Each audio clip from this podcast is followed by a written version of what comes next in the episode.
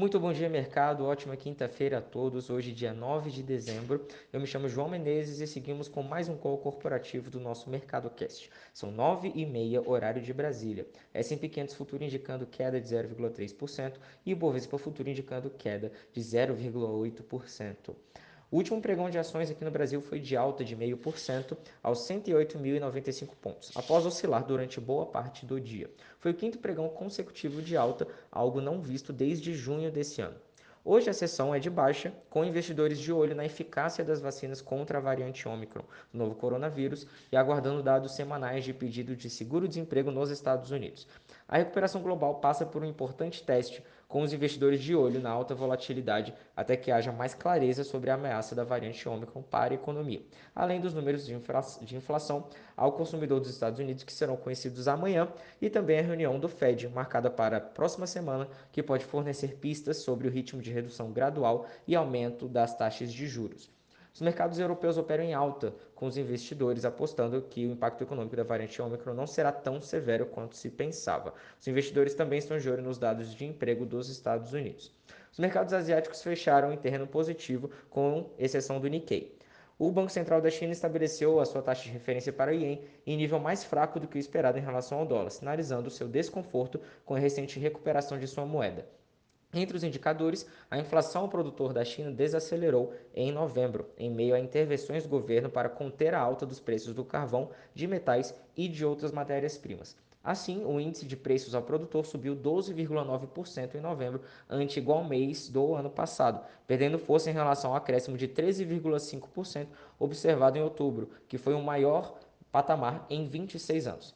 O resultado, porém, foi maior do que a expectativa, a expectativa do mercado, que era de 12%. Como destaque aqui no Brasil, em sessão conturbada, o Senado promulga textos comuns da PEC dos precatórios. A parte divergente da proposta volta agora para a Câmara dos Deputados. O presidente, da, o presidente da Casa, Arthur Lira, cortou caminhos regimentais e pautou votação para terça-feira, dia 14. Os senadores apontaram durante a sessão do Congresso que houve quebra de acordo na escolha dos trechos da proposta a serem publicados de maneira fatiada. No cenário interno, com a inflação sem dar trégua e a economia em recessão técnica, o Copom decidiu elevar a Selic de 7,75% para 9,25% ao ano, como previsto, mas foi além ao contratar uma nova alta de 1,5 pontos para fevereiro, tá? E ficando assim em 10,75%.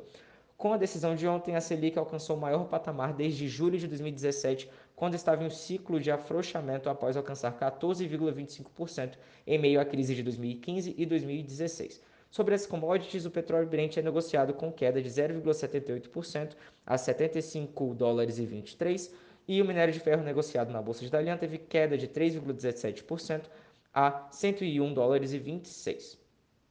No cenário corporativo, Nubank.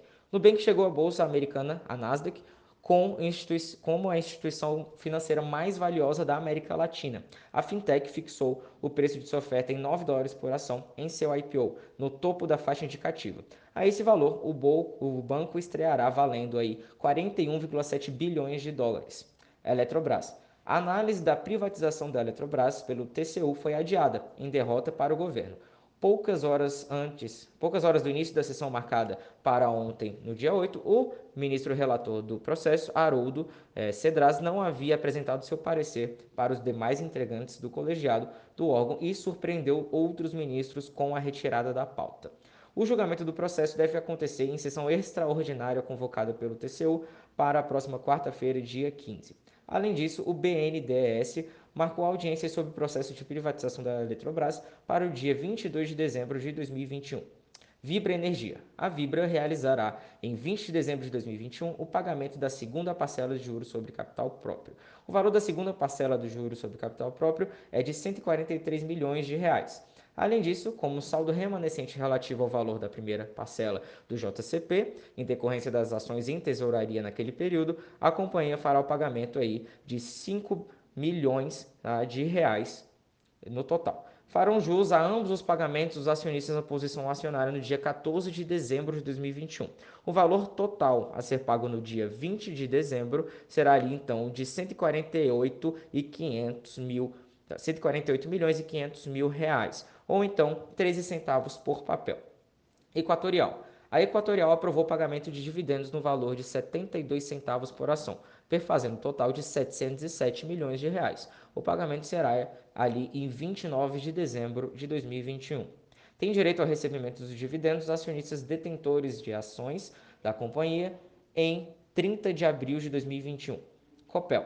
A Copel aprovou o pagamento de JCP com o valor total de 283 milhões de reais, sendo 9 centavos, 9 centavos por ação ordinária e 10 centavos por ação preferencial A, preferencial B e 52 centavos por unit.